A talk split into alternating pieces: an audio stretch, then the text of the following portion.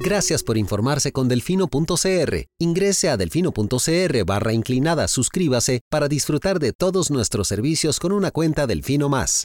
Delfino.cr ¿Cómo vamos a meter al ratón a cuidar el queso? Al presidente no le gusta, lo trata de chop suey. Ay, por favor, llamen a sus compañeros, están tomando café, bocadillos, felices de la vida. A mí también me quiere mucho la gente. Cuando están en contra, entonces somos personas que no tenemos necesidades. Cuando están en contra, somos unos corruptos. Qué bueno. Voy a tomar café a mi casa tranquila. Parece un espíritu chocarrero, o sea, eh, perdón. Esta nueva Asamblea Legislativa, incluyéndome por supuesto, será otra decepción más para la ciudadanía. Delfino.cr presenta Curul en llamas, cubriendo y sufriendo la Asamblea Legislativa, porque alguien tiene que hacerlo. Hola queridos suscriptores del Firo.cr, bienvenidos al nuevo programa de Curul en Llamas, el podcast semanal donde les comentamos los temas más relevantes e irrelevantes de la Asamblea Legislativa. Les saluda Luis Marigal desde el 23 de febrero del 2024, como siempre en compañía de... May, espero que todas y todos estén muy bien. Los temas para esta semana, vamos a hablar del proyecto que pretende unificar las elecciones municipales con las nacionales, así como del enfrentamiento que hubo entre la defensora de los habitantes y la Comisión de la Mujer, una reforma al reglamento de la Asamblea Legislativa para darle el monopolio de los dictámenes de préstamos a la Comisión de Asuntos Hacendarios, así como de las propuestas para crear más cantones y más símbolos nacionales, algunos temas varios y nuestras secciones de Pregúntele a Lucho y las mejores y peores propuestas de la semana. Pero empecemos por las municipales. Lucho, el Tribunal Supremo de Elecciones ni siquiera ha terminado de realizar el conteo definitivo de las pasadas elecciones municipales y la actual Comisión de Reformas Electorales decidió eh, dictaminar de forma afirmativa un proyecto de ley presentado por el PUSC, Alejandro Pacheco, eh, para que volvamos al viejo sistema en el cual solo había un proceso electoral en el país donde se votaban tanto autoridades nacionales como autoridades municipales, Lucho. Correcto. Bueno, yo no. Cuando yo empecé, cuando yo adquirí el derecho al voto, no tenía la edad todavía. Eh, no, como es, ya ese sistema se había cambiado. Vos solo has votado bajo ese sistema. Yo solo he votado bajo ese sistema, entonces puedo decir que estoy harto de ese sistema y que estoy sumamente cansado. no puedo eh. hablar de la experiencia que es tener, ¿cuántos son? Cuatro papeletas para municipales más dos generales, seis. Creo que ha existido tantas papeletas porque recordemos que el, puesto de alcalde no existía. El Ejecutivo Municipal. Era el Ejecutivo Municipal, que era un mini sistema parlamentario que teníamos, porque entonces cada no, pero... era el que definía el Ejecutivo Municipal. Pero es que la elección diferenciada se hizo a partir de 2016. No, pero recordá que lo que pasaba es que se, votaba el mismo año, pero en diciembre. Ah. Lo que se votaba en, digamos, había dos votaciones municipales en diciembre y una seguía con las nacionales. Ya. Exacto.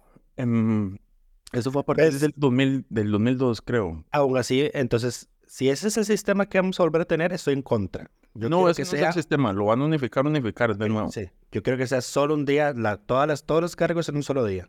Ahora, a mí, YouTube, yo tengo sentimientos encontrados con este proyecto. Hicimos sondeo de la reacción y estamos tanto a favor como en contra. Em, mis sentimientos encontrados son porque los motivos que dan públicamente para esto no son los motivos reales de la reforma. Los, motivos, los motivos que han dado para esto es decir, un tema de reducir costos y de reducir las elecciones eh, en los periodos electorales, básicamente, y que solo votamos una vez cada cuatro años. El problema que yo tengo es que la realidad de, de esta propuesta es que los partidos, entre comillas, grandes o menos pequeños de este país creen que pueden retomar el control de las municipales volviendo a unificar las elecciones y por eso es que lo quieren hacer. Esos son los, los motivos reales, y así hay que decirlo. Em, el único que me parece que dio motivos razonables fue Don Gilberto. don Gilberto Campos, porque lo que él dice es un tema de coordinación entre gobierno local y gobierno nacional. De que hecho, las, digamos, entra un nuevo gobierno y hay autoridades municipales electas y tienen dos años como para coordinar trabajo. Y una vez que coordinaron trabajo, cambian las autoridades locales. pueden cambiar las autoridades locales, porque recordemos que los cambios no, no eran la constante, digamos, eso es donde yo creo que el argumento no se sostiene. La reelección era bastante frecuente en, en las elecciones municipales, entonces yo creo que ahí el, el argumento se vuelve más em, casuístico que fáctico. Porque la realidad era que la mayoría de las municipalidades se reelegían y se mantenían. Ahora es que vamos a empezar a tener una mayor rotación, esperaría uno, por el tema de que los periodos son máximo de dos años para las alcaldías. Ujú. Pero digamos, el argumento tiene algún sentido porque lo- ciertamente el cambio del Ejecutivo cambia prioridades, cambia relaciones y es como empezar de cero la coordinación interinstitucional. Correcto. Ya, el, el problema que yo le veo a esto es que lo, que lo que puede pasar en muchos casos es que llegan nuevas autoridades, tanto nacionales como municipales, que están primero en su curva de aprendizaje em, y que más bien no haya claridad en cómo avanzar ciertas cosas y eso se, se coma los primeros dos años de ambos gobiernos y después de ya. Lo otro, a mí, a mí me parece también que don- esto va a sonar impresionante, que don Fabricio Alvarado también usó, o al menos tuvo un buen argumento como para justificar su voto a favor. Recordemos que Fabricio pues, es el presidente de, de Nueva República, que es un partido relativamente nuevo, eh, y él comentaba, vean, es que no solo es cansado, eh, o sea, para nosotros, para, para personas como yo, decía, que, que, que estamos en puestos eh, del comité ejecutivo de los partidos y que están encargados pues, de llevar el partido hacia los procesos electorales. Él comentaba, por ejemplo, vea, en el 2022, ¿verdad? O sea, la República participó por primera vez en elecciones en el 2022. Tuvieron que hacer, bueno, la elección de sus estructuras internas, ¿verdad? En todo el país para poder inscribirse como partido nacional. Terminaron el proceso electoral del 2022. Lucho. Cierto, porque ya ellos habían participado en las municipales viejas. Pero bueno, tuvieron que hacer 20 renovación. Tuvieron que hacer renovación de estructuras, ¿verdad? Bueno, escogieron, eh, escogieron autoridades en el 2020 eh, para estructurarse como partido. Tuvieron que renovar estructuras en el 2022 y ahora tuvieron que volver a renovar estructuras antes de, de las elecciones municipales, ¿verdad? Porque cada vez que hay un proceso electoral, las agrupaciones políticas tienen que hacer renovación de estructuras. Entonces, 10, o sea, ya esa dinámica para la para las bases partidarias me parece que es cansada. Ahora, pero... Eh, ahora, ahora bien, aquí me parece que don Antonio Ortega, de subjefe del Frente Amplio, que estaba en esa comisión en ese momento, él atinó, digamos, muy bien qué es lo que tiene que hacer su partido. Al menos, al, al menos él dijo, ya, yo momentáneamente voy a votar en contra del proyecto. Sin embargo, lo que nosotros acordamos es llevar este proyecto a consulta a las bases. Entiéndase, sus militantes, que son los que cada dos años tienen que estarse poniendo la camisa y el sombrero partidario para estar jalando gente que vote por el Frente Amplio. Porque, o sea, es, son ellos al final los que están sumergidos en el proceso, los que tienen que sacar de su tiempo libre, eh, etcétera, etcétera, para participar de, lo que, de todo lo que amerita un proceso electoral, ¿verdad? Es que no es solo eh, de ayudar a gente el día de las elecciones, es todo lo que está antes, de- antes de eso, ¿verdad? Más di, Ahora. la gente que también escruta votos, etcétera, etcétera, todo eso es gente partidaria que tiene que sacar de su tiempo. Entonces decía, bueno, nosotros vamos a eh, consultarlo con las bases y si las bases dicen que, hey, que votemos el proyecto a favor, pues lo votaremos a favor en el plenario. Eh, entonces me pareció una, me pareció una posición interesante porque ahí va a ser la, la, la, la militancia del Frente Amplio la que decía al fin y al cabo qué va a ocurrir con, con ese proyecto. Sí, eso, digamos, tiene, tiene lógica hacerlo así. Ahora, yo creo que si el problema es ese, puedes cambiar otras cosas, como que no haya que renovar, eh, ampliar los plazos de las estructuras y que no tengan que ser para cada elección. O sea, hay que otros cambios que se pueden, digamos, el, si el problema es ese, la forma de atenderlo no necesariamente es unir las elecciones. De no, a ver, es, que también en, todo- en ese, bajo ese caso, también una solución para no estar en un estado permanente de campaña política sería ampliar los periodos de gobierno. Esa, Porque cuatro años, porque, cada, porque francamente cuatro años pueden quedarse cortos. Esa opción me gusta más, periodos de seis años y, y con elecciones cada tres. Ah, em, Ahora, el otro problema que yo tengo es que lo he dicho abiertamente, yo creo que el régimen municipal actual que tenemos debería derogarse por completo y hacerse, buscarse una nueva forma de organización. Eh, Curul, Curul en llamas, el podcast oficial del movimiento abolicionista del régimen municipal. a ver, a ver, yo voy a, puedo decir, el- yo, yo creo que el régimen municipal, el- a ver, voy a hacer una generalización, pero en- entiendan que es nada más por eh, efectos retóricos. Pero el sector municipal de los partidos más grandes de este país, entiéndase, Liberación Nacional y el PUSC, son, han sido el cáncer de la política de este país que se ha extendido hacia todo el resto de esos mismos partidos, digamos. Em, y ciertamente las elecciones separadas abren espacio para que estructuras locales tengan participación en los gobiernos locales. Sin embargo, yo también creo que, como dije, deberíamos derogar todas las 84, ya vamos para 85 municipalidades em, y buscar tener más bien menos municipalidades. Porque es que esta asamblea lo que quiere hacer, al parecer, es que haya más, más municipalidades y cada vez más fragmentado el país para tener más feudos en todo lado y que cada quien tenga su propia, em, pueda tener sus propios espacios donde colocar a sus, a sus fichitas. Eh, eso es lo que parece, sinceramente. Y es un desastre porque, a ver, no solo ya ¿verdad? todo el aparato burocrático que apareja crear una municipalidad, sino que también el resto, otros poderes también tienen que involucrarse en eso, por ejemplo, y la Asamblea Legislativa tiene que aprobar la ley de patentes de cada cantón, Exacto. cada reforma, cada autorización de donación de terrenos entre municipalidades, etcétera. O sea, de verdad, más y más. Nosotros, nosotros somos un país muy pequeño para estar tan fragmentado en tantos gobiernos locales. O sea, yo siento que los gobiernos locales sí tienen que tener presencia, pero que esté tan dividido no facilita el trabajo de estas, de estas instancias tampoco. Y con esta reforma lo que va a pasar es, di, vamos a seguir como más de lo mismo. Ok, y actualmente, pero sí, en Lucho. No, no. Más bien, ya, ya iba a aprovechar que estábamos hablando de creación de cantones para hablar de ese tema, porque este, esta semana se aprobó en primer debate. Eh, bueno, pero para cerrar el tema del proyecto de unificación de elecciones, fue dictaminado afirmativamente, va a pasar a plenario, ¿verdad? Para recepción de mociones de fondo y artículo 137, y ahí veremos qué ocurre después. Ahora, es un proyecto de ley ordinario, no es una reforma constitucional, ojo ahí. No, no vi mucha oposición a este proyecto, o sea, más que un par de Mm. diputados quejándose en redes es- eh, o señalando en redes que esto no era el, el- Es más, no había nadie oponiéndose a esto. Ah, sí, doña Luz Mari. Luz Mari Alpizar fue la única que dijo. como Vieras que a mí no me pareció su, que su discurso fuera de oposición, me pareció ambivalente. Fue, fue más eh, cautelosa, fue como no ha pasado suficiente tiempo para saber si las reformas hechas han tenido los efectos que les está- uno, que les estamos atribuyendo y dos, como para cambiarlo sin haberle dado el tiempo suficiente. Ahora, esta reforma, según esta propuesta, eh, don Alejandro Pacheco dijo que incluirían un transitorio para que sea en el 2028 que se elijan autoridades municipales por un periodo de seis años y em, para que en 2034, 34 es que sigue la siguiente, no, 32, Ah, no, sí, 34,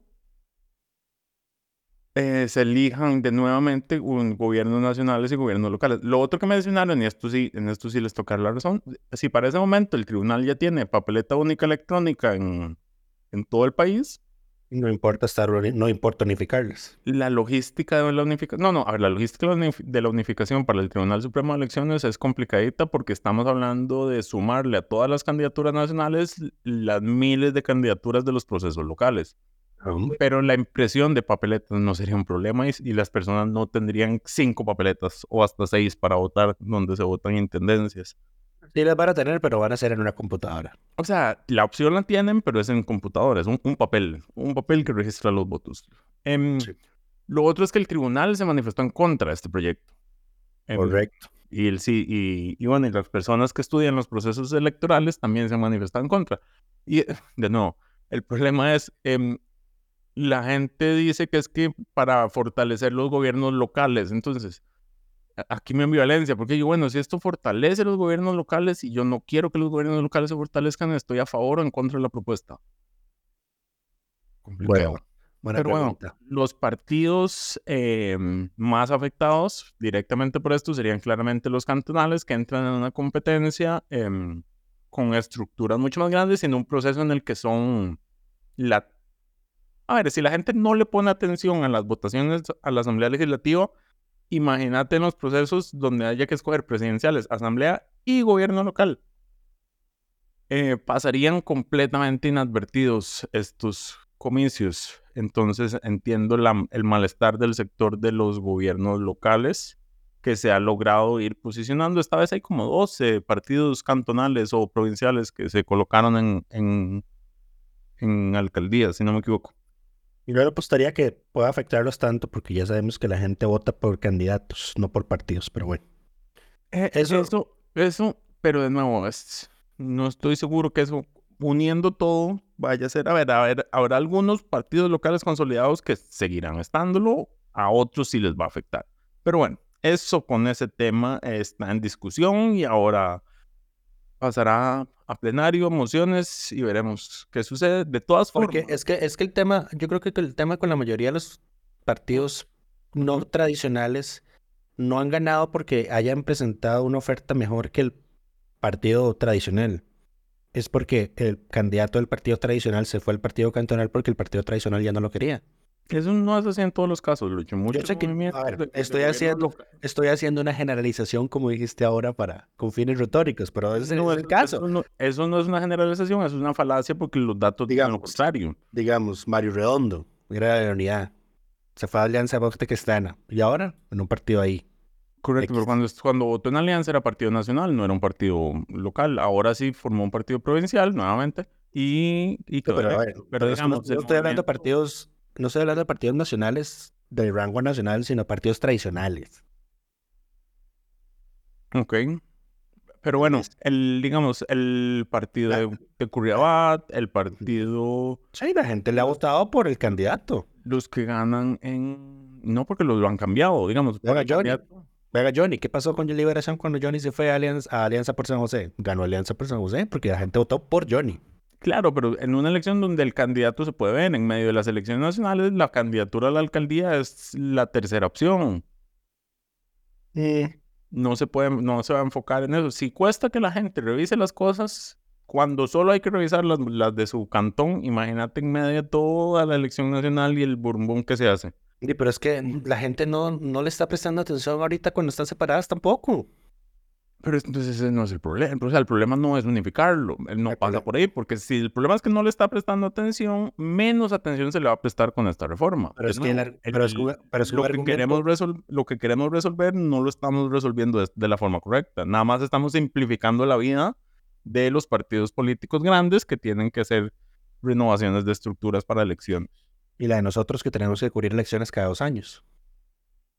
Sí, digamos, simplificar la vida no debería ser la razón para una reforma electoral de este tipo. No, no, a, mí sí no me... A ver, yo, yo no sé si, si es que, la, no sé, a ver, yo no entiendo, yo no creo que el, el, proceso de democracia viva se entienda como el hecho de estar renovando, estar yendo a elecciones todos los años o cada dos años.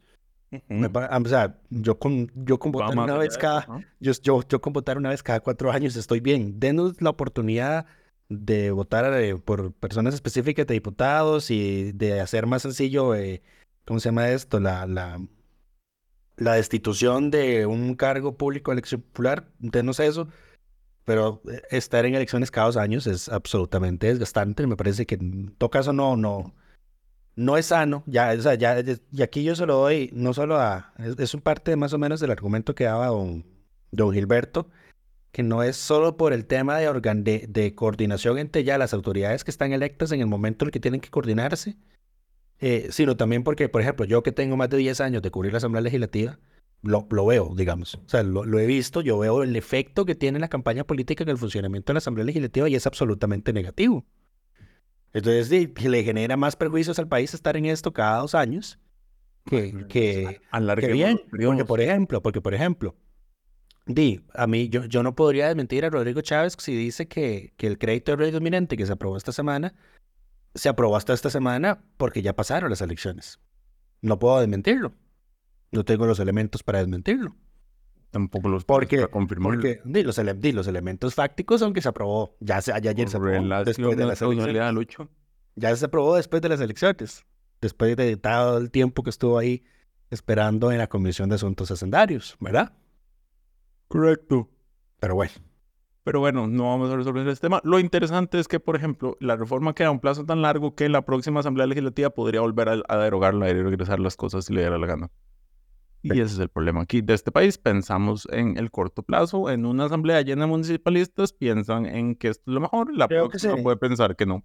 En realidad yo creo que el- el- en- antes de esto más bien deberíamos a- a- hacerle al tribunal el favor al Tribunal Supremo de Elecciones de algo que ya el tribunal nos ha señalado, que señaló en conferencias de prensa previas a las elecciones, cuando se criticaba, pero oigan, ¿cómo no tienen las papeletas impresas todavía? La gente no sabe cuáles son las papeletas de su cantón a estas alturas de la fecha, ¿verdad? Imagínate. Eh, y esos días, más que todo por la cantidad de candidaturas que hay, por la dispersión de partidos y todo eso.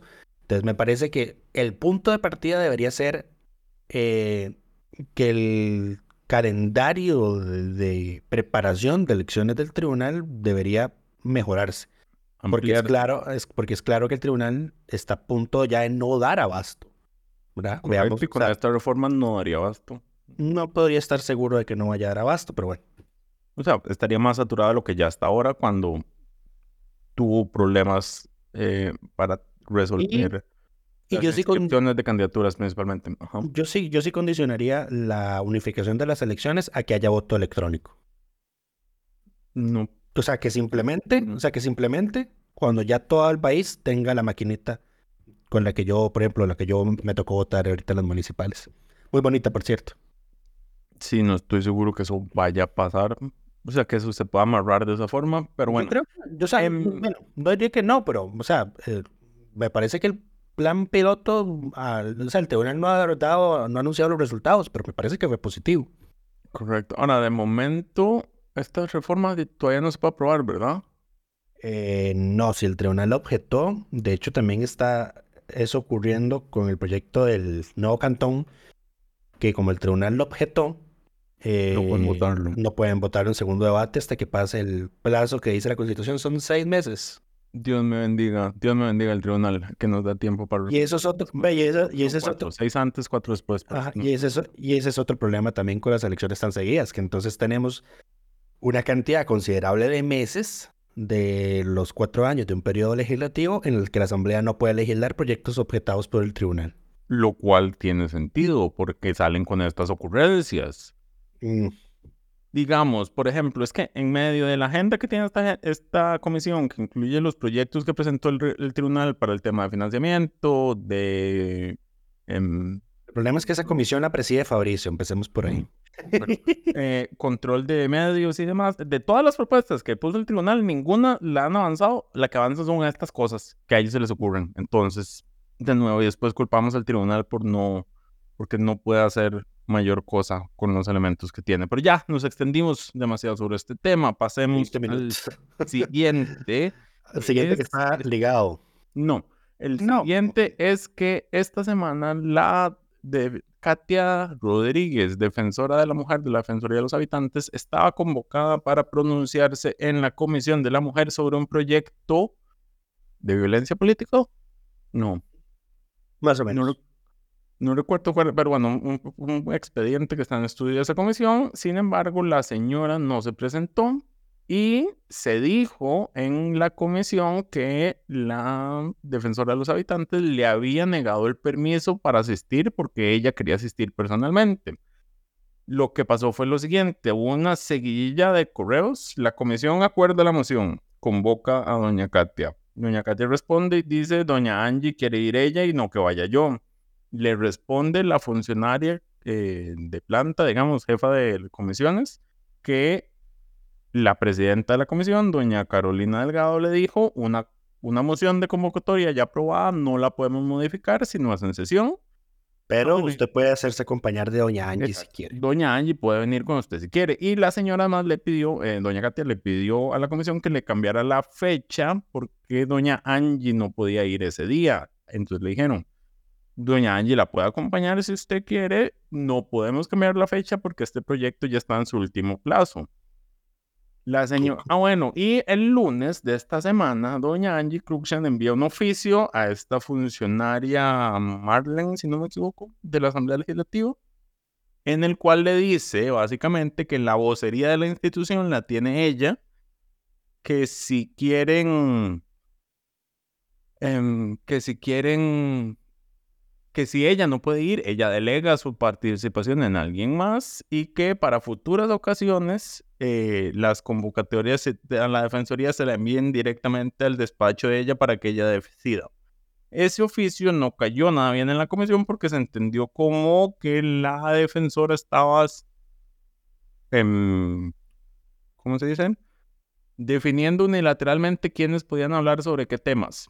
Ahora, y entonces incluso eso, ahí fue donde se dice y se aprobó una moción, un llamado de atención, fue lo que le aprobó la, la comisión a la defensora por este tema, en el cual le pidieron, Noemi Montero es la funcionaria, perdón, en, en el cual la, la reprenden, le llaman la atención por ese oficio, digamos, justamente. Sí. Ahora, la asamblea, a ver, nunca en ningún lado, ah, ah, bueno, y la defensora envió un video hablando del tema, diciendo que ella nunca negó el permiso, pero tampoco se refirió a por qué la funcionaria no llegó.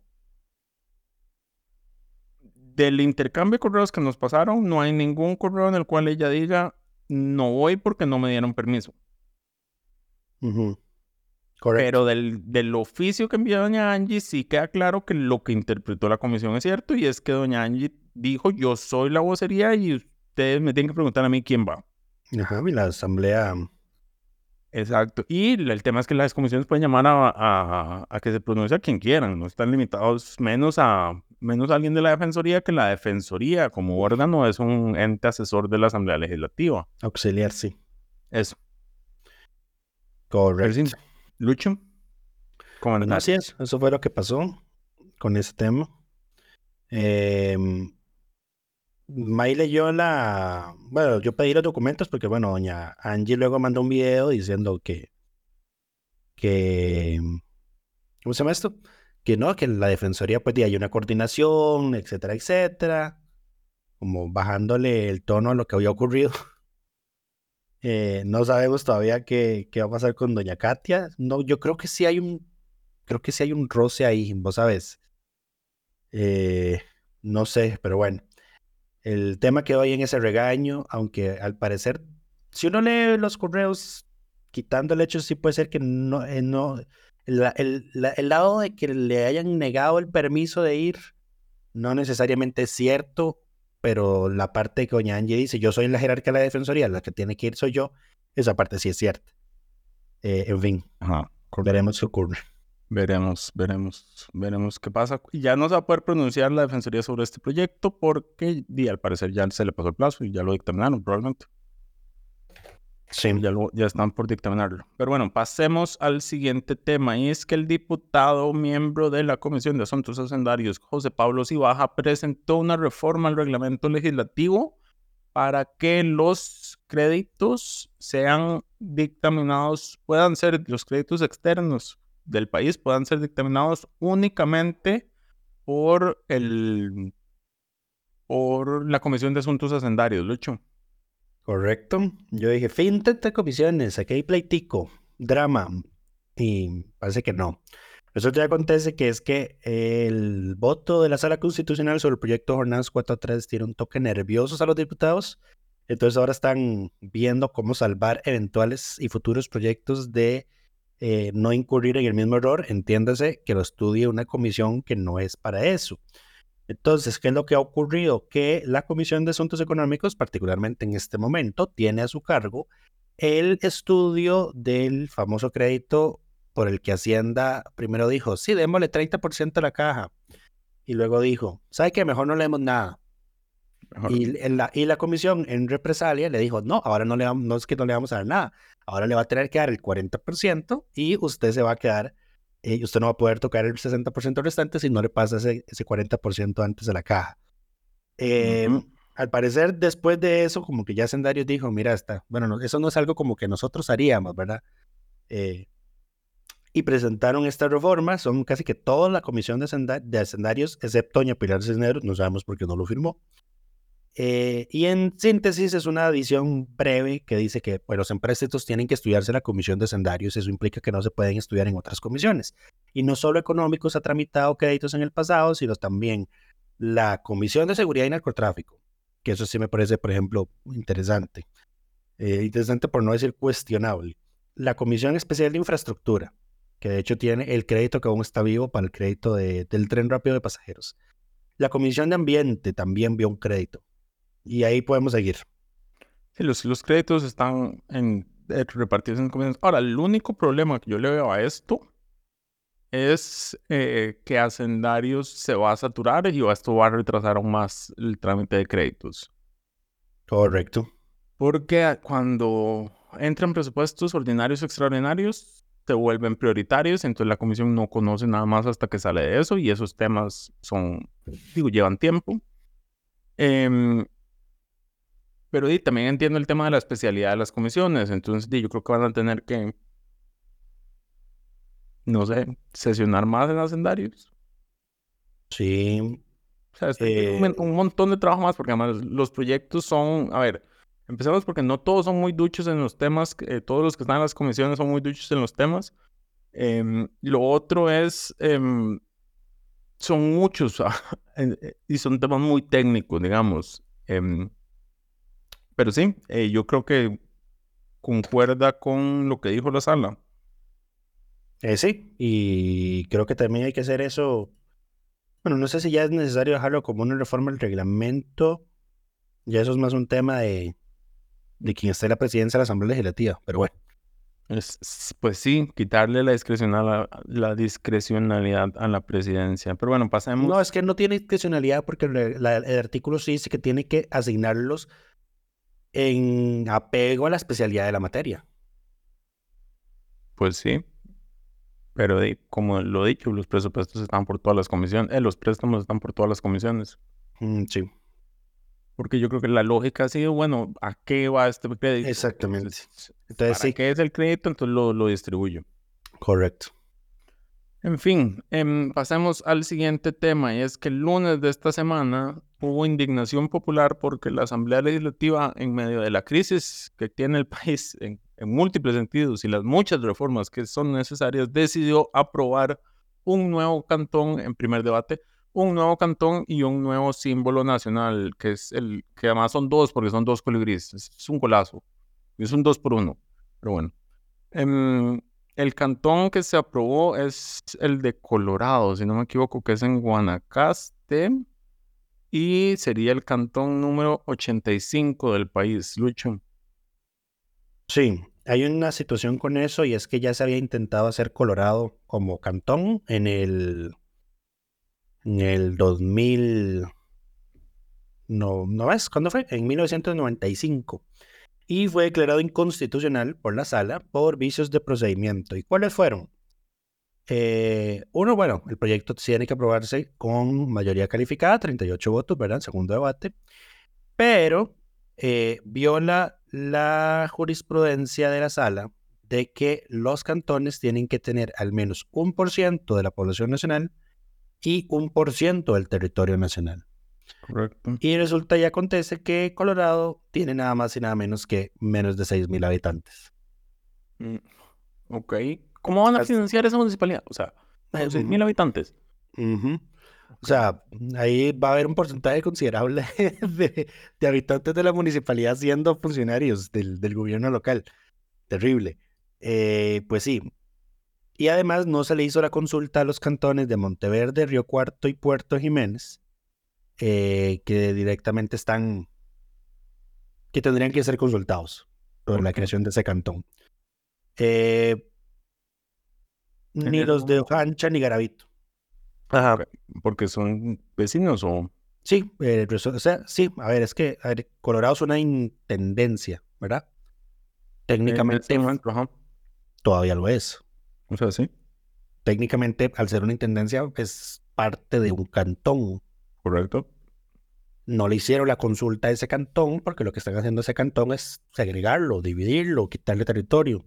Ajá. Entonces al cantón hay que consultarle. Ya, ok. Y no lo hicieron. Ok. ¿Pero solo a ese cantón o también a otros cantones? No, o sea, estoy, hablando, digamos, de, otros, de otros cantones que se han creado bajo el mismo problema, perdón. Ya, ya. Monteverde, Río Cuarto, Puerto Jiménez también se crearon bajo estas mismas condiciones, no se les consultó a los cantones a los que se estaba segregando, pues. ¿En serio? Sí. ¿Y no podemos derogar todo, no? Eh, vieras que yo creo que ya la, ya la Procuraduría misma intentó hacer uno, así intentó hacerlo con uno de estos y la sala se lo rechazó. Entonces no sé. Ok. Sala. Pero bueno. pero creo que fue más porque la Procuraduría se fue por el tema de, no, no en la creación del cantón propiamente, sino por un artículo que decía como que, uy, el tribunal tiene que hacer esto con las elecciones de las autoridades municipales de, locales de esta gente. Entonces la Procuraduría es como, aquí se están pasando un toquecito con el tema de la autonomía del tribunal, no necesariamente por no reunir los requisitos, sino por ese tipo de cosas. Pero se lo rechazaron. Pues sí. Y... aquí hay que hacerle un llamado al presidente de la República para que vete por razones de constitucionalidad este proyecto de ley y que le tire el churuca a la sala. Uf, por favor. Aquí sí que, si alguien del Ejecutivo nos escucha, recomiéndale a don Rodrigo vetar este proyecto de ley. En todo caso, su segundo debate está suspendido mientras se dirime si lo pueden votar en segundo debate porque el Tribunal Supremo de Elecciones lo objetó, naturalmente. Creo que eso tiene, que estar A ver, y también hasta Plan salió a decir que dejaran de sus ocurrencias y que revisaran los criterios técnicos y los estudios necesarios antes de empezar a fraccionar aún más el, el país en feudos. De nuevo, em, deberían, o sea, esto debería ir hacia el otro lado, pero es que no, gobierna la inoperancia. Em, en lugar de estar buscando gobiernos locales más eficientes, lo que hacemos es partir y partir y partir y partir para que cada quien tenga su alcaldía y que los 250 partidos que existen en el país puedan cada uno tener su alcaldía. Así eso es a lo que vamos, básicamente. Deberíamos estar uniendo municipalidades o permitiéndoles una figura legal para unirse en confederaciones municipales. Las confederaciones municipales ya existen, no sirven de nada.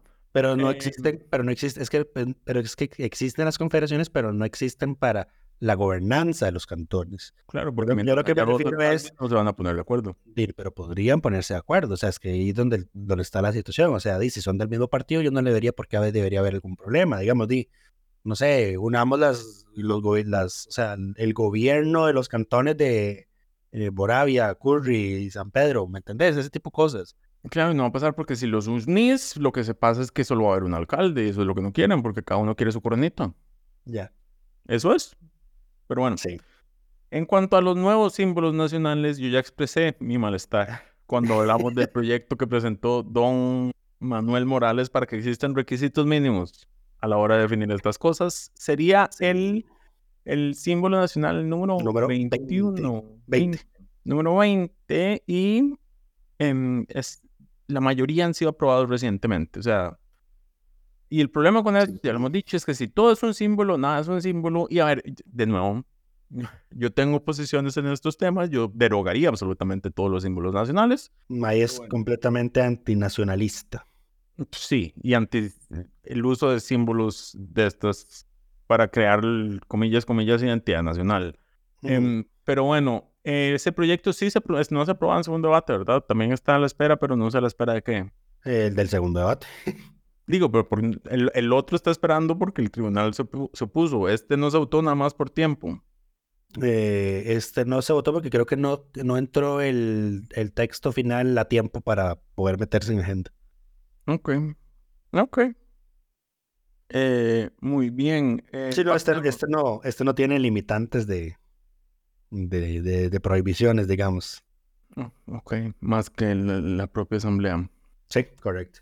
Yo, yo, aquí, sería, aquí hubiese sido interesante hacer lo que, lo que suelen hacer con los feriados, que es que si crean un feriado, tienen que quitar otro. Tienen que quitar otro, ¿verdad? El país puede tener Reforma constitucional. El país puede tener 10 símbolos nacionales, escoja. Porque francamente, como, como dijo Diego en su reporte, de, francamente la pifiamos cuando pusimos el jigwirru como símbolo nacional. Y eso fue una pifia. ¿verdad? yo francamente hubiese optado por el, por el colibrí desde un inicio. Er, eran tiempos menos visuales, Lucho. Claro. Como ahora todos, todo está en... Hay fotos de todos, la gente se da cuenta que el Jigwiro es feo. Pobre Jigwiro. Eso nada muy bonito y por eso lo escogieron. Y ahora nadie lo quiere. Sí. Alguien la película. Em, pero bueno, pasemos a nuestra sección de Pregúntele a Lucho. Eh, no sé por qué. esto nos da posibilidad de hablar de muchos temas. Pero bueno, el primero que nos consultó es don Álvaro Vargas, cuya pregunta nos costó entender un poco, pero dice, ¿sería posible por medio de ley mover recaudaciones de otras instituciones y la ley de protección al trabajador al presupuesto nacional?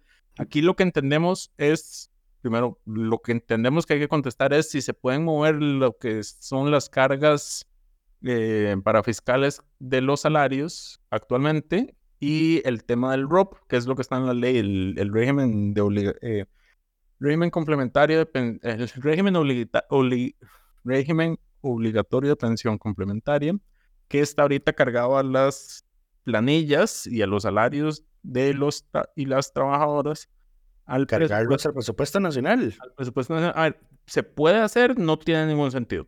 No, no le veo ningún sentido. Eso sería un desastre económico para el país. Correcto. Aquí, digamos, cuando dice otras instituciones, ahí probablemente está hablando de FODESAF. Banco Popular. Banco Popular y FODESAF, que son el 5% de las planillas del país. Lo que sí tenemos que ya...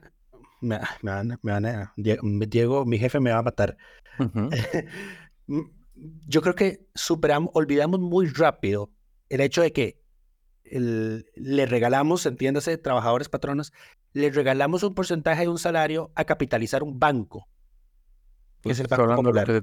Lo que, se pasa al Popular. Que es el Banco Popular. O sea, y esta fue una discusión que dio doña Yorleni León, hoy presidenta ejecutiva de Limas, siendo diputada.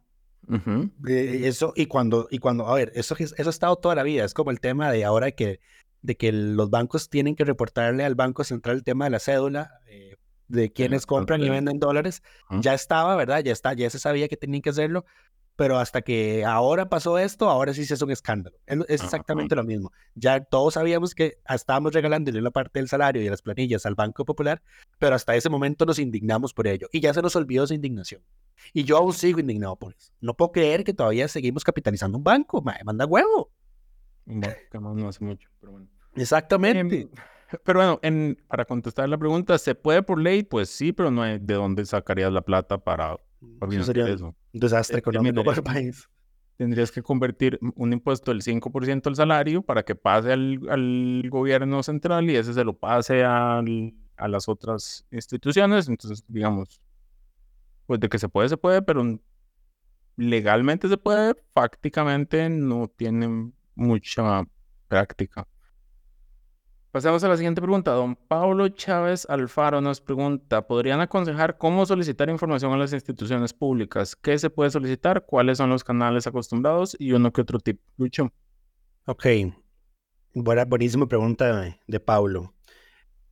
¿Cómo solicitarla? Número uno, busque un eh, o averigüe un método digital de contacto que tenga esa institución pública. Lo más óptimo es llamar a la central telefónica o en realidad eh, ahora como casi que todas ahora ahora todas tienen perfil de Facebook y a veces suelen responder preguntas entonces hágale la preguntita en un lugar en el que usted pueda dejar evidencia de lo que le responden. Entonces usted dice a qué correo puedo mandar una solicitud de información pública entonces cuando le respondan usted manda esa solicitud pone su nombre bueno mi nombre es tal de cédula tal eh, quiero solicitar tal y tal y tal información pública y la voy a recibir a tal correo electrónico. o la... pedir el formato. Ajá, o, ajá, exacto. Si está pidiendo hojas de Excel, por ejemplo, puede pedir que no le pongan contraseñas. Eh, eh, si que no le manden un screenshot, digamos, del, de la hoja. Que no, le, que no le manden hojas de cálculo en PDF porque son imposibles de manejar, etcétera. entonces, sí, usted puede especificar ese tipo de cosas ya queda en la institución si tiene la información en ese formato, ¿verdad? Ahí ese es, el, ese es un detalle que tiene que valorar después. Si usted pide la información en, Excel, pero la institución solo la tiene en, no sé, en bloc de notas, puede haber un problema. Eh, Excel- eh, entonces ahí, ahí están ese tipo de cosas.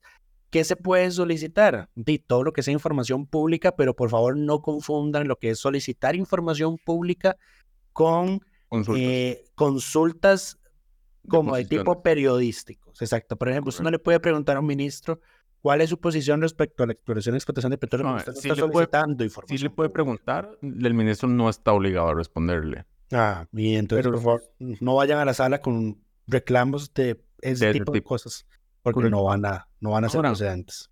¿Qué, qué se puede solicitar? Cualquier documento, o sea, lo que no se puede solicitar, por ejemplo, es eh, Secreto de Estado, borradores. o sea, borradores de reglamentos, ajá, de decretos, siempre y cuando, eh, sí, si es que no se ha emitido el oficial. Correcto. El, el- a ver, todos los documentos preparativos de un documento oficial, ya sea directriz, decreto, demás, no son, no, no son solicitables. O sea, vos lo puedes pedir y te lo pueden dar si quieren, pero no están obligados a hacerlo. Tampoco los expedientes de procesos disciplinarios o sancionatorios en curso. Correcto. Todo se puede pedir una vez finalizado el acto final. Y información básica de la institución, presupuesto, ingreso, gasto, planilla, eso se puede pedir. Correcto. Eh, plan De hecho- operativo, prioridades, esas cosas se pueden pedir. Sí. Todo eso, de, De hecho, hecho- están en la página web, pero De hecho, sí, para decirle a don Paulo, ahorita la Asamblea está tramitando la moción 137 a un proyecto de ley de acceso a la información pública, que es un proyecto similar al que don Carlos Alvarado vetó al final de su gobierno, que yo aún estoy indignado por ese veto. Eh, este Yo no, proyecto ajá. es de ahora de don Alejandro Pacheco. Eh, ya está casi listo. Y estamos haciéndonos, estamos dando un granito de arena precisamente para dejar claras ese tipo de cosas, porque yo por lo general he sido opuesto a ese tipo de leyes porque lo que vienen más bien es a imponer requisitos excesivos a la, al derecho de solicitar información pública. correcto. Cuando lo que yo le explicaba al asesor del diputado es que lo único que se necesita es nombre, cédula, qué está pidiendo y a qué medio lo voy a recibir. Exacto. Entonces, una de las mociones que recomendamos que hicieran y que don Alejandro Pacheco la acogió y vamos a ver si la aprueban en la Comisión de Jurídicos, es precisamente eso, que la lista de requisitos de cosas que había que, que poner o mandar para solicitar información pública te acorte sustancialmente porque no es necesario todo eso que ellos establecieron ahí. Bien eso lo que hace es entorpecer el acceso a la información pública. Eh, y eso, recuerden que tienen 10 días hábiles la institución para responderles después de Los 10 días hábiles. después de, recib- de- después de recibido. Y, Correcto. Y lo otro es, digamos, si uno, si uno manda, digamos, si no está seguro de la dirección, nada más ponga la coletilla. Si no es con usted, páseselo a quien corresponda, nada más para dejar registro. Vieres que es mejor no poner eso porque ahora la sala como que ya se percató de que eso ocurre. Eh, hay algo que se llama, eso que dice May se llama principio de coordinación institucional. Eso es que si usted escribe al guarda de la, del Ministerio de Hacienda, eh, técnicamente el guarda está obligado a pasarle la consulta a la, a la oficina de prensa del Ministerio de Hacienda. Varas así. Eso es más o menos en, en un extremo ridículo lo que significa ese principio. Eh, lo que ocurre a veces es que las instituciones, cuando, van, cuando le responden a la sala, la sala les pregunta, ¿este correo a la que esta persona escribió es un medio oficial para recibir, para recibir solicitudes de información pública? Y usted sabe muy bien que la institución le suministró ese correo, le dijo, sí, mándela a este correo, pero la institución es una cabrona y los jerarcas de las instituciones son cabrones y le dicen a la sala, no, ese no es el mecanismo oficial. Ujú. Y con eso se zafaban de una, de una condena de la sala, ¿verdad? ¿Qué ocurrió? Porque eso a mí me lo aplicaron varias veces y yo me quejé varias veces de que me lo aplicaran con eso. Yo puse a la sala, yo como señores, o sea, mae, tengo la grabación de la llamada donde me dicen que es ese correo, ese tipo de cosas.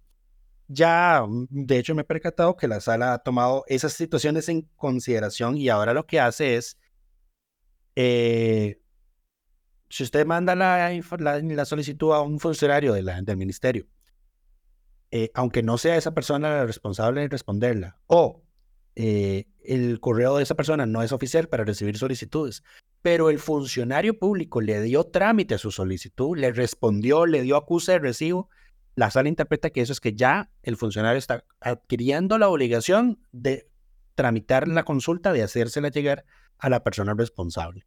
Y si no lo hace, hay condena.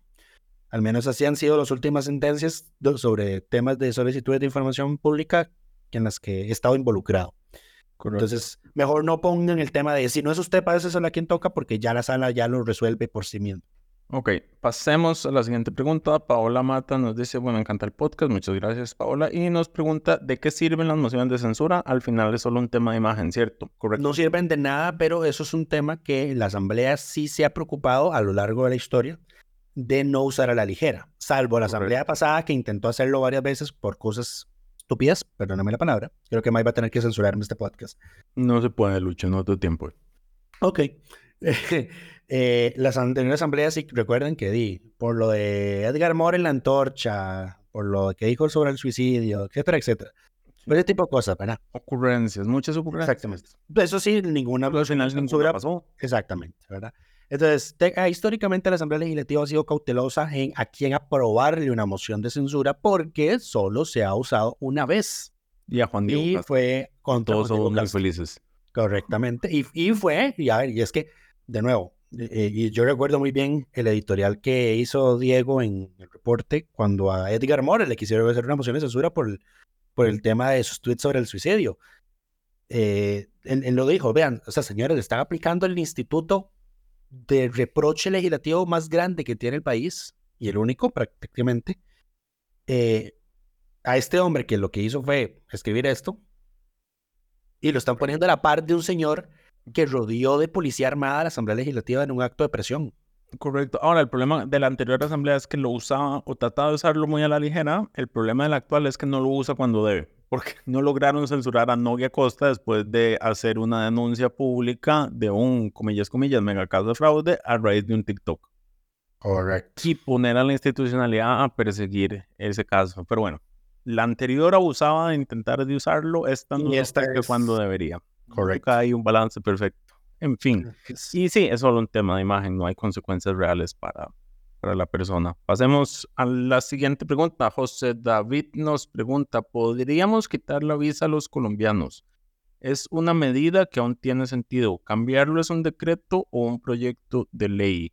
No entiendo, por, no entiendo cuál es la necesidad, pero la no, sé si los colombianos tienen... Uno, la, la primer tema, si Colombia tiene visa, no estoy seguro. Hace poco ya mm. hemos revisado ese tema, pero más allá de eso, sobre el fondo, eso se cambia por decreto. Por decreto. Hay una lista de países y eh, según ingreso, cuando metimos a Honduras fue que revisé eso. Correcto. Honduras, visa, Costa Rica. Eh, sí, los, sí, los colombianos necesitan visa. Correcto. Y si la medida es apropiada, si ocupan visa consular, si la medida es apropiada en este momento, no tengo criterio para señalar. Eh, ahora, no, a nosotros no es recíproco porque Colombia no nos pide visa a nosotros. Eh, aunque históricamente por el tema del narcotráfico y la guerrilla, muchos países le pusieron visa a Colombia y Colombia no se las pidió recíprocamente. Porque saben que teníamos razón. pues, pues sí. Eh, no sabía cuidado, cuidado y nos empiezan a pedir visa a nosotros. Eso puede ser. Em, y al final, sí, eso, eso es por decreto, un decreto de la... De, la Dirección de General, Dirección General pues, de Migración y Extranjería. Sí, sí. Y el Ministerio de Seguridad. No, Ministerio de Gobernación y Policía. Recuerda que es el mismo jerarca, pero son ministerios distintos. Ya. Pasemos a la siguiente pregunta. Secha Berry nos pregunta, ¿por qué no castigan al ministro de Transportes por las pérdidas millonarias que ha ocasionado por no planificar las obras viales adecuadamente? porque la Asamblea Legislativa no tiene control disciplinario contra el ministro de Transportes. Sin embargo, ya aprobaron mandarlo a llamar a la Comisión de Ingreso y Gasto Público sobre el tema. Así que veremos de qué ocurre. Lo máximo que puede llegar a ocurrir es que se emita un informe de reprimenda política hacia él por lo que ocurrió. Eh, pero sí, ya lo convocaron a la Comisión de Ingreso y Gasto. Y Aquí podría, ¿cómo castigarlo? Y tendría que ser, yo creo que la Contraloría, si determina que hubo alguna falta imputable eh, por negligencia grave, cosas así. Tiene que haber negligencia evidente y, con, y dolosa. Y dolosa. Y dolosa, ajá. Porque además esto ni siquiera es él, es el CONAVI el que coordina estas cosas. Correcto. Pero bueno, Muchas gracias por la consulta. Y Bosco Paldi nos pregunta, ¿a la deuda política se le puede aplicar la regla fiscal? Ya que el presupuesto de la República tiene un déficit muy alto para tener que gastar tantos millones con controles tan débiles. Yo haría un par de Mm. comentarios a esa pregunta. Sí, uno, el primero, la respuesta es no, no se le puede aplicar la regla fiscal que es de índole legal a una asignación constitucional. Y lo otro es que no estoy de acuerdo con la afirmación de que los controles sean débiles, Correcto. porque el Tribunal Supremo de Elecciones cumple con su función de denegar gastos y, por ejemplo, se lo acaba de hacer a Progreso por la campaña del 2022 de revisar los gastos y denegarlos cuando son competentes y de presentar las denuncias correspondientes cuando hay irregularidades. El problema es que no le corresponde al Tribunal Supremo de Elecciones juzgar esos usos irregulares, sino lo que le corresponde al Ministerio Público, y ahí es donde está el problema. No, porque además el tribunal rechaza gastos eh, y entonces no hay dolo. Digamos, porque el, el- a ver, el proceso es el partido presenta sus, todos los gastos de, de campaña y si le cubre la deuda se financian, pero los gastos que no estén justificados debidamente, el tribunal no se los vale, entonces no se les, no se les, no se les paga. Lo otro con lo que yo no estoy de acuerdo es que el monto de la deuda eh, política actualmente sea demasiado alto. Em, no me Pues- parece un, un monto racional. Lo que sí creo es que debería estar mejor distribuido y ya el tribunal presentó reformas en ese sentido que la Comisión de Reformas Electoral ha, ha ignorado. Correcto. Sí, así como que sea demasiado alto, no, no estoy de acuerdo con esa afirmación tampoco. em, pero sí, y tampoco que tenga controles muy débiles. Y pasemos, esas son todas las preguntas de esta semana. Les recordamos que pueden dejarlas en Spotify o enviarlas al correo my.delfino.cr. La siguiente pregunta, por cierto, Lucho, tenés pendientes de hace dos semanas una pregunta que nos dejaron sobre el tema del proyecto de las ferias. Sí, lo veremos Ah. en otro episodio en el que nos llevemos ya 56 minutos. Ya casi vamos a terminar, tener paz. El siguiente tema, ya para finalizar, es nuestra sección de las mejores y peores propuestas de esta semana. ¿Estuvieron tranquilos? Em, no hay así como propuestas que uno diga, esto es de entrada una pésima idea, pero sí hay malas ideas. Pero empecemos con una ambivalente. A ver, yo creo que esta propuesta es del diputado Jorge Dengo. Él propone una reforma al impuesto selectivo de consumo. Yo creo que la reforma es congruente con su agenda. Lo que hace es que, digamos, cambian las tasas que existen al, al- el selectivo de consumo, son lo que se consideraba cuando se creó eh, cosas de lujo. Entonces incluye como aparatos electrónicos y demás, eh, y otros productos, licores, cigarrillos y demás. El proyecto propone que todos estos que están actualmente taxados pasen a tener un impuesto fijo eh, o sea, un impuesto del 5% para todos, excepto para el cigarrillo, que no los toca, que de hecho tuve que hacer una corrección en la nota, que el diputado me llamó, porque él no tocó el tema de los cigarrillos y yo, hay dos líneas de cigarrillos y yo las confundí. Em, y yo no estoy necesariamente de acuerdo con esto, porque el problema es de dónde va a sacar Hacienda el 4,5 que recauda con este impuesto.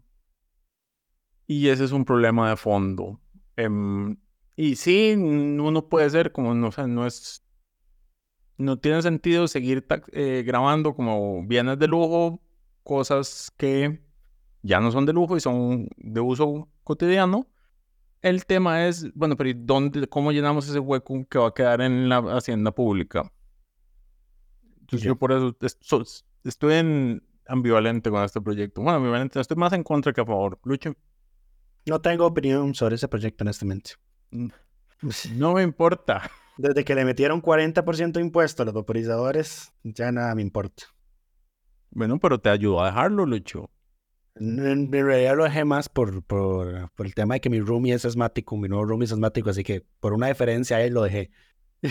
no fuera ni un Estamos pensando en alguien más, Lucho. ¡Wow! ¡Wow! Pero bueno, propuestas que, propuestas que, o sea, esas propuestas que sí hubo esta semana es como mucho chayote, como el proyecto de Catherine Moreira, declarar de interés público el desarrollo turístico, ecológico y cultural de los cantones de Pocosí, Siquirres, Matina, Talamanca y Central de Limón. Estas declaratorias tienen realmente poco valor, tratan de... Son muy eh, simbólicas nada más. mover, digamos, lo que hace es que autoriza al Estado a que por medio de las instituciones públicas se promueva el desarrollo de infraestructura e inversiones, pero no, no, no deja de ser más que una declaratoria. Vale lo mismo que eh, declarar el colibrí eh, símbolo nacional. Grosero. y el otro proyecto, este, Lucho está a favor, yo no estoy a favor. Eh, es que se reforme el artículo 50 de la Constitución Política para garantizar la seguridad alimentaria y reconocerla como un derecho humano. Lucho está a favor porque le parece un tema importante. Yo creo que el país y el Estado y la Constitución requieren reformas de fondo mucho más importantes que esta. No es que esté en contra de esto, es que creo que hay prioridades. ¿Cuál fue, ¿Cuál fue? Digamos, porque es que a la Constitución le hemos pasado metiendo este tipo de reformas que tienen poco valor. ¿Cuál fue la última gran reforma constitucional real que hicimos? La creación de la sala. La creación del referéndum. Y la creación del referéndum, que por traumas se nos pasado solo una vez. ¿Por qué traumas? Estuvo. Ah, por el TLC. Ajá. Por traumas nunca se volvió a utilizar. No, perdón, entonces no, no, me estaba refiriendo a la referéndum, me estaba refiriendo a la de la iniciativa popular. Ah, eh, pero esa era la misma. O sea, fue en la misma reforma que se metieron. Mm, ¿Fue la misma? Sí. Ah, ok. Entonces sí estoy hablando de eso. Entraron juntas. Em, pero bueno. Creo que compensamos el trauma con cuando logramos aprobar la... No, cuando, a, cuando se logró pasar la ley de vida silvestre que prohibió la caza de animales silvestres. Con eso compensamos el choque emocional que generó el TLC. Yo creo que no, la gente le sigue teniendo miedo a llevar temas de referéndum, pero bueno. es que, es que son bueno, es que fueron temas diferentes. A ver, el TLC fue referéndum, el de la, el de la ley de vida silvestre fue una ley de iniciativa popular. Correcto. esa fue la última gran reforma que hicimos. Sí, sí. Tan grande.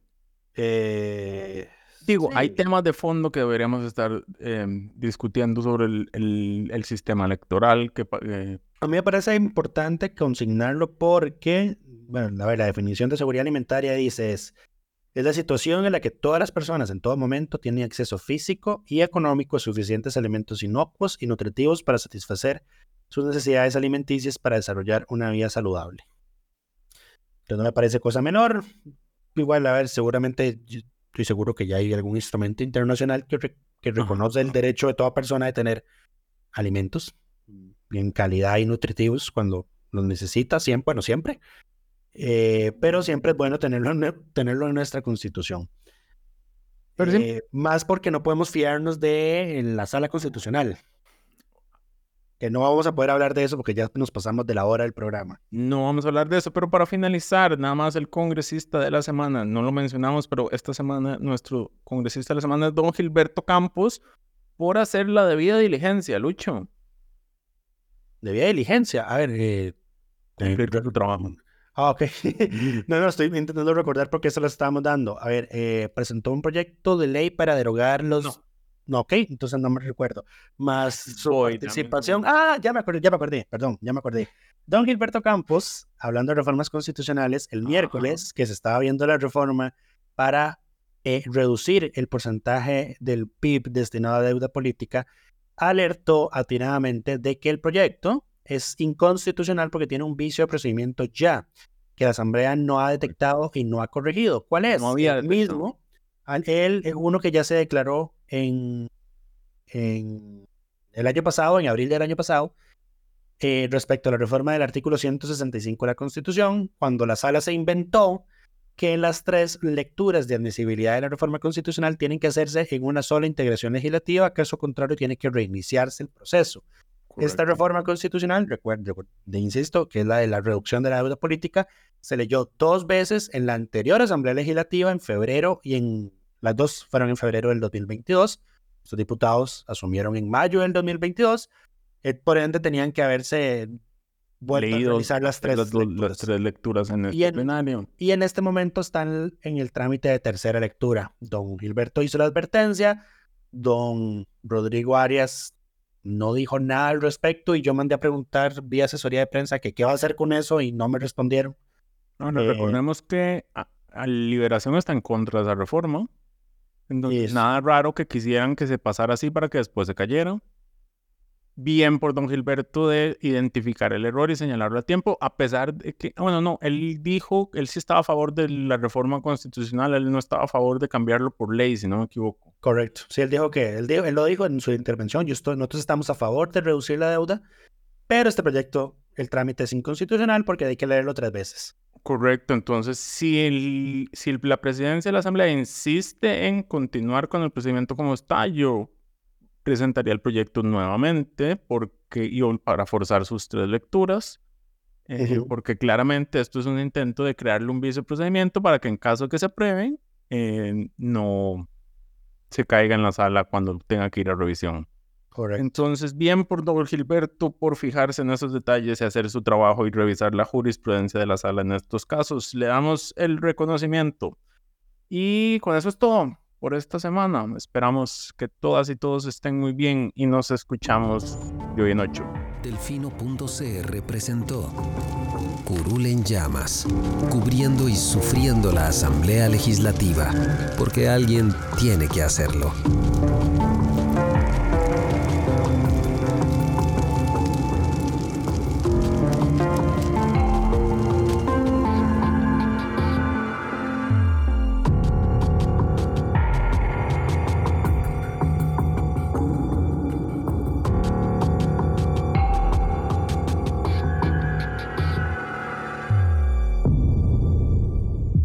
Gracias por informarse con delfino.cr. Ingrese a delfino.cr barra inclinada, suscríbase para disfrutar de todos nuestros servicios con una cuenta Delfino Más. Delfino.cr